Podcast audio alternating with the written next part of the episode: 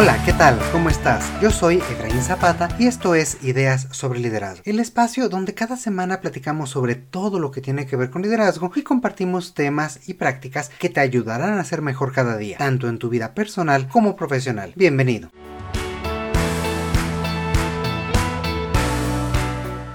El día de hoy, de alguna forma, regresamos un poco a nuestros archivos, pero en vez de repetir un episodio anterior, nos estamos dando la tarea de reeditar una historia de liderazgo que publicamos aproximadamente hace un año. El día de hoy hablaremos sobre algunas de las características de liderazgo de una figura histórica de primer orden. Hoy hablaremos de Julio César.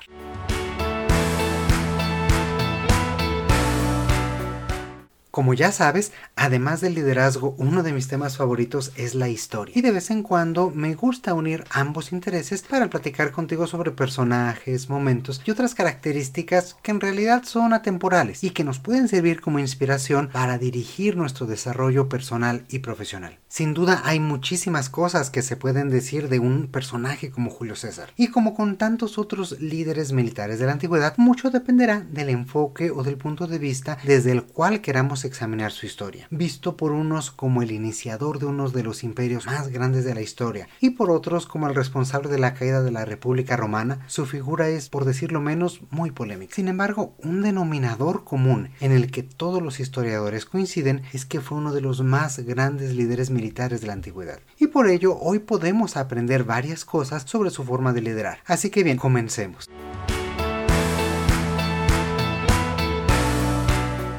Una de las características que más me llama la atención es la determinación y autoconfianza que César mostró desde muy joven. Desde aquel entonces se caracterizó por definir objetivos muy ambiciosos y perseguirlos con una gran determinación y confianza en sus habilidades. Dos anécdotas ilustran estas cualidades. La primera es que se dice que en una de sus primeras misiones en Hispania, frente a una estatua de Alejandro Magno, pues César lloró y se lamentó de que a su edad, que él tenía aproximadamente 28 años, pues Alejandro ya había conquistado gran parte del mundo conocido, ya tenía el mundo a sus pies, mientras que César, a su parecer, con esta misma edad, aún no había logrado nada. Desde entonces, César tuvo claro que deseaba llegar a ser una figura de esta talla, como Alejandro Magno lo fue en la historia. Y se puede decir que de cierta forma toda su vida fue una estrategia encaminada y definida hacia este gran objetivo.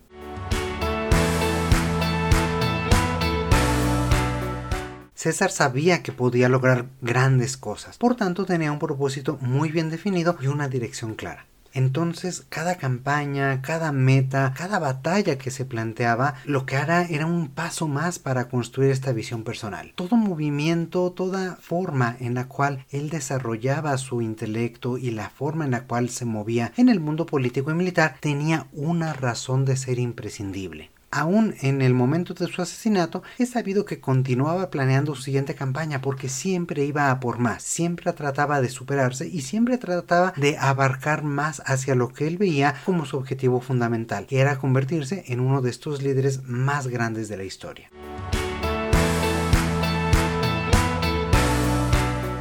Un segundo punto interesante es cómo César fue trabajando e hilando muy fino en su propio posicionamiento como líder. César entendió desde muy joven la importancia de empezar con pequeños pasos, con pequeñas eh, metas para ir creciendo, irse fortaleciendo. Es cierto que César provenía de una familia noble. Sin embargo, para ese momento pues ya habían caído de una u otra forma en desgracia debido a algunas revueltas anteriores. Como consecuencia, ya no contaba ni con la herencia ni con el título ni con esa aura que genera el posicionamiento de una familia noble, de una familia en un estatus social elevado. Así que César, a pesar de venir de esta familia, tuvo que hacerse a sí mismo y se las arregló para crear una posición de poder a su alrededor. Para ello, supo posicionarse primero ante sus pares, gracias a su creatividad y a su destreza militar. Él sabía que necesitaba un logro trascendente que lo pusiera en el mapa, que lo pusiera en la mente de los romanos y que hiciera que otros generales de mayor ascendencia o de mayor rango voltearan a ver.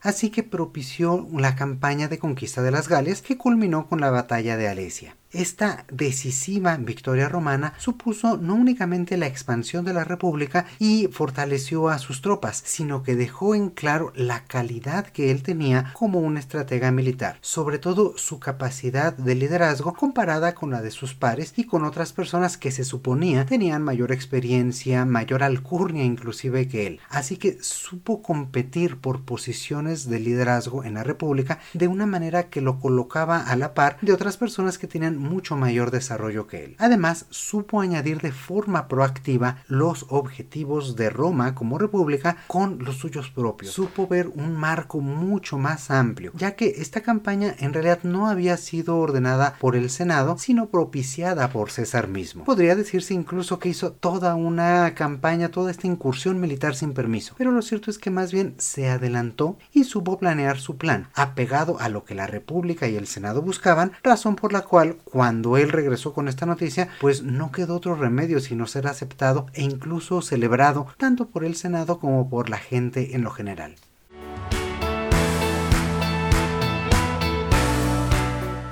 Un aspecto que podemos rescatar aquí es que para un líder no se trata únicamente de irse por la libre o de no voltear a ver qué es lo que está pasando en el aspecto organizacional. No se trata de mostrar valentía ciega, de buscar los propios objetivos con los recursos de la organización, sino más bien de entender la estrategia, entender qué es lo que se busca, para qué se busca e identificar cómo yo desde mi posición de liderazgo puedo ser proactivo y agregar valor en ella. Es decir, que lo que yo proponga, que lo que yo haga, que yo, lo que yo vislumbre no sea únicamente por capricho mío o por ocurrencia mía, sino que es una medida hecha de forma proactiva para agregar a la organización, en este caso agregar como César lo hizo a la República. En resumen, la conquista de la Galia fue un movimiento audaz e inesperado, pero exitoso por la forma en que fue planteado y presentado, ya que sumaba a los objetivos que ya se venían trabajando de forma reiterada.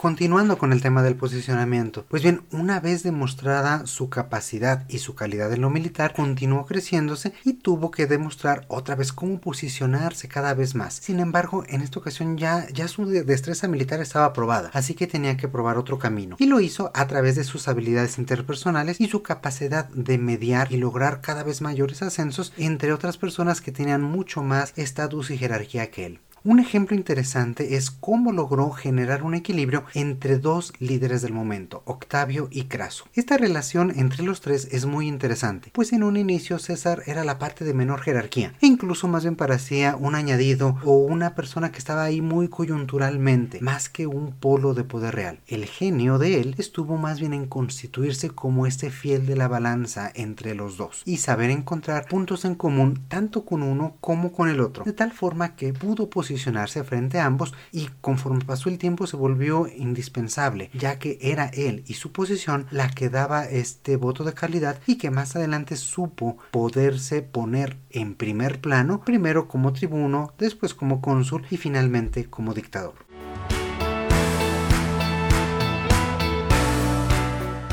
Una tercera característica que vale la pena mencionar es la capacidad de César para identificar los riesgos y el momento pertinente para actuar. Esta es una característica indispensable para cualquier líder, el saber identificar el momento y las condiciones adecuadas para actuar. Es algo indispensable y también una constante en la carrera de César por su capacidad de decisión y para calcular los riesgos. Por ejemplo, durante la Guerra de las Galias que ya mencionamos anteriormente, César tuvo que decidir si atacar o esperar a que las condiciones fueran mejores.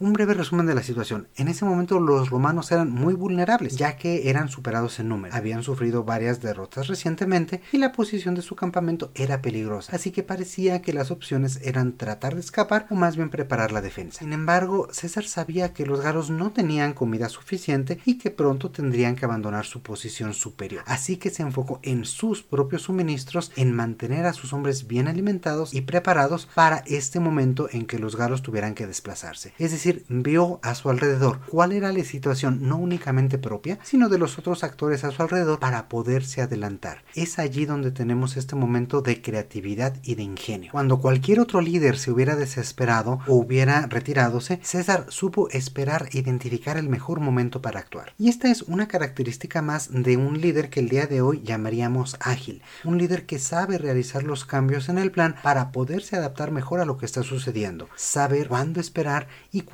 actuar con velocidad son fortalezas de un líder que, que se ganan sabiendo escuchar el entorno y adelantarse a las condiciones que se van presentando.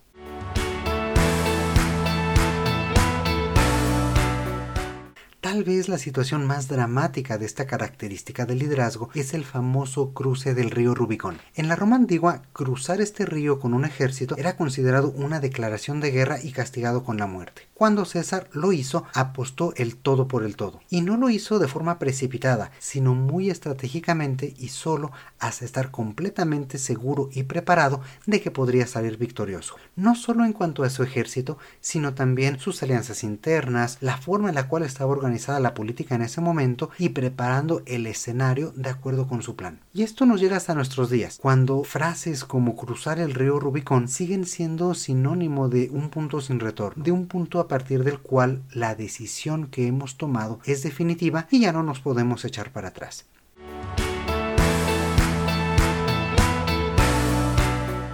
Un cuarto punto muy interesante del liderazgo de Julio César es su cercanía con el equipo. Y se ha dicho tanto de él como de muchos otros generales como el mismo Alejandro Magno que conocía por nombre a cada uno de sus soldados. Honestamente esto me parece una exageración, pero deja ver una característica fundamental del liderazgo. Es la conexión personal con el equipo y con las personas a nuestro alrededor. Un líder no necesita convertirse ni en el mejor amigo ni en el confidente de su equipo, sino más bien generar una relación estrecha y personal con todos, generar una conexión que le permita a los miembros de su equipo tener esta cercanía con el líder, entender para qué se están esforzando y poder fortalecer la confianza y motivación, es decir, generar un sentido de unidad y objetivos comunes. Y esto solamente lo va a poder hacer el líder escuchando a los demás, viendo qué es lo que necesitan y por qué es importante lo que están haciendo. Cuando reconocemos el trabajo de los demás, también podemos entender mejor cómo lo pueden hacer de una mejor forma, cómo ser más eficientes y cómo también poder plantear estos puntos clave que le permitan a las personas estar mucho más motivadas, estar mucho más entusiasmadas y dar el todo por el todo igual que el líder. César no solamente conectaba con los demás, sino que se sumaba a ellos y se presentaba como uno más. Cuando estaba en campaña viajaba con su ejército, comía con ellos y se mantenía atento a todas sus necesidades. Eso le permitió no solamente conocer perfectamente las capacidades de, su ejército, sino fortalecer su presencia y la lealtad de los demás. Se dice que incluso hacía como otros generales anteriores a él, que caminaba toda la distancia junto con su ejército para que ellos vieran que estaba pasando por exactamente la misma fatiga, los mismos pasos, las mismas condiciones, sin importar su estatus o su jerarquía, sino siendo ejemplo para todos los demás. Además, Julio César se distinguía por ser un orador consumado, es decir, sus habilidades de comunicación, al igual que son importantes el día de hoy, en ese momento eran pieza fundamental para poder tener esta cercanía y esta incidencia en toda la gente. En este sentido, algo que sabía hacer realmente bien era conocer a su audiencia y transmitir su mensaje de la mejor forma posible para ella. Por ejemplo, frente al Senado se presentaba impecablemente vestido y se dirigía a los demás con argumentos sumamente contundentes. Por otro lado, en el campo se dirigía a sus soldados de una forma vehemente, emocional, con un mensaje que les atrababa y motivaba. Saber cuándo y cómo utilizar nuestras emociones de una forma inteligente también es un rasgo del líder, ya que esto le permite tener esta conexión mucho más directa y aprovechar de mejor forma todas sus habilidades de comunicación.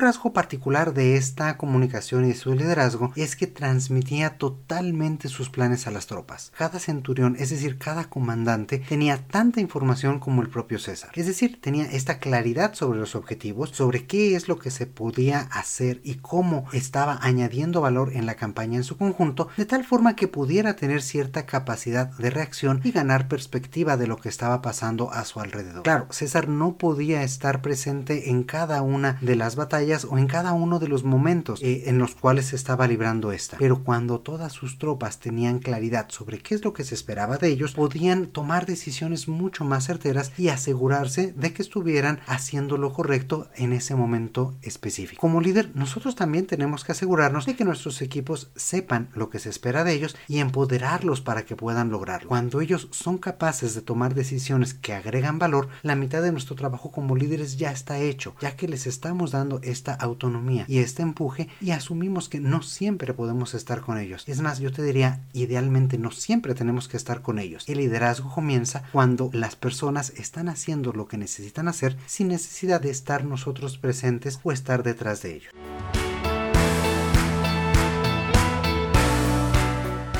Ahora bien, como general, una de las cualidades de César fue su velocidad y capacidad para movilizar a su ejército y generar soluciones inesperadas ante las situaciones que enfrentó. Para ello supo aprovechar las capacidades de su ejército, no solamente en la batalla, sino para literalmente construir soluciones con ingenio y con una gran creatividad. Un ejemplo de esto es la famosa muralla doble que utilizó para sitiar Alesia, es decir, tenía a la ciudad ya rodeada y generó un muro para que nadie pudiera salir. Sin embargo, sabiendo que podían venir refuerzos y que ya estaban muy próximos, hizo otra muralla alrededor de sus propias tropas para evitar que los atacaran desde fuera. Y como este podríamos describir muchos otros ejemplos que dejan ver su gran creatividad. Y esta creatividad y agilidad que contaba César se debía en gran parte a dos características que ya hemos revisado. La primera, la evaluación del riesgo y el identificar el momento pertinente para actuar. Además, podríamos añadir un tercer punto y es la conciencia de no dormirse en sus laureles. Es decir, sin importar cuán bien vayan las cosas, un buen líder se anticipa a los peores escenarios y está preparado para afrontarlos.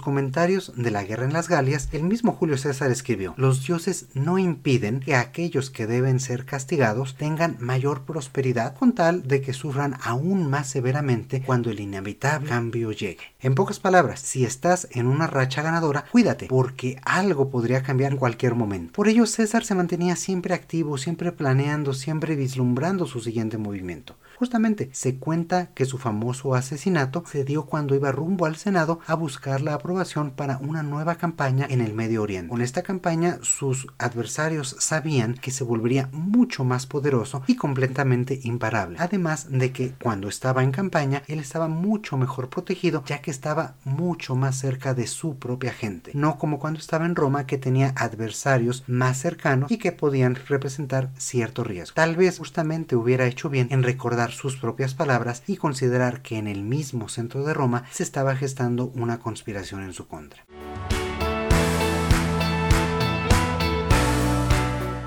Pues bien, como podrás ver, hay características de liderazgo que se mantienen vigentes a lo largo del tiempo y lecciones que nos permiten interpretar las acciones de un gran líder como lo fue Julio César para fortalecer nuestras propias habilidades. Y ahora es turno para ti. ¿Hay alguna lección de este personaje que puedas poner en práctica desde ahora mismo? ¿Cambia tu visión sobre el liderazgo de alguna forma? ¿Qué otro personaje de la historia consideras que tiene algo por enseñarnos? Algo que te gustaría que platicáramos aquí en este espacio. Envíanos todos tus comentarios y todas tus dudas al correo que ya conoces. Hola arroba ideas sobre liderazgo.com. Y recuerda recomendar a tus compañeros, familiares y amigos que nos sigan en nuestras diversas redes sociales y nos escuchen como tú cada semana. Como siempre, te mando un fuerte, fuerte abrazo. Yo soy Efraín Zapata y te espero a la próxima con nuevas ideas sobre liderazgo.